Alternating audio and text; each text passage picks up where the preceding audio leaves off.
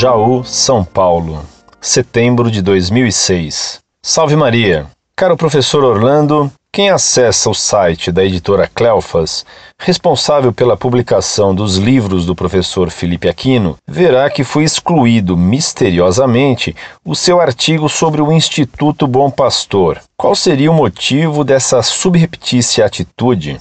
Por que não se retrata?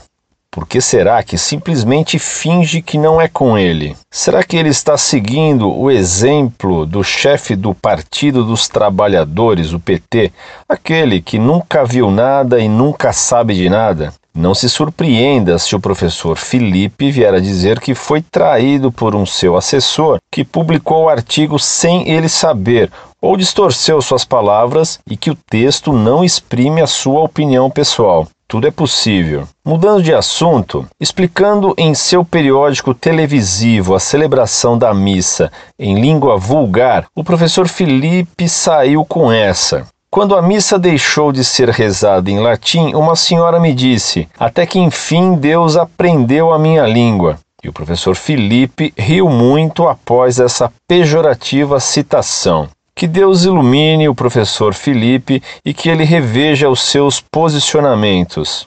Obrigado, professor Orlando, que Deus o abençoe e Nossa Senhora o ilumine. Muito prezado, salve Maria. Já me haviam dito desse repentino sumiço do artigo do professor Felipe de Aquino no site Cleofas, distorcendo completamente a realidade a respeito do Instituto Bom Pastor. Padre Rafael Navas Ortiz respondeu a Felipe de Aquino mostrando todas as incoerências e distorções que ele faz, sem o menor escrúpulo, para tentar defender a tese absurda de que o Vaticano II foi um concílio infalível. O professor Felipe de Aquino devia reconhecer seu erro e pedir desculpas por suas distorções. Sumir com o artigo e carta dele não faz sumir os erros dele.